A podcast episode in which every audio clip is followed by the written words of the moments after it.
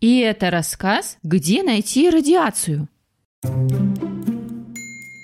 Есть кое-что вокруг и даже внутри нас, чего мы не замечаем. Это радиация. Она может быть очень опасной и одновременно очень полезной. Ее можно найти во фруктах и овощах, в камнях и скелетах динозавров. С помощью радиации врачи могут видеть нас насквозь, чтобы разузнать, не сломаны ли руки или ноги после падения с велосипеда, например.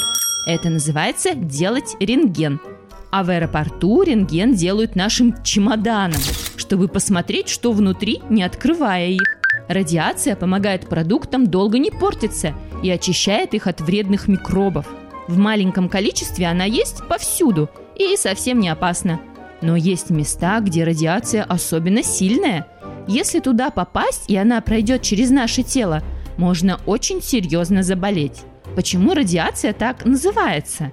Она играет музыку как радио? Или всех нас очень рада видеть? М-м. Радиация – это волны из частиц. Их нельзя увидеть и почувствовать без специальных приборов.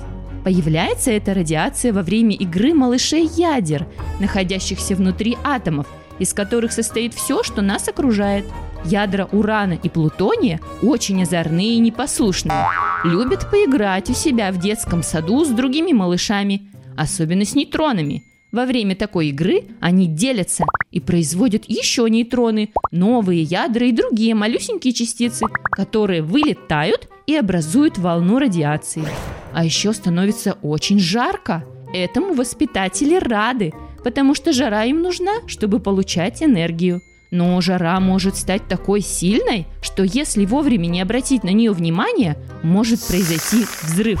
На такой случай у воспитателей есть умные приборы, которые помогают уследить за озорниками. Чтобы следить за ядрами и нейтронами, нужно учиться и быть настоящим мастером. Поэтому таких воспитателей или ученых, которые работают с ядрами, мы очень любим и ценим. Они не только невероятно умные, но и очень смелые – потому что иногда им приходится работать в очень опасных условиях.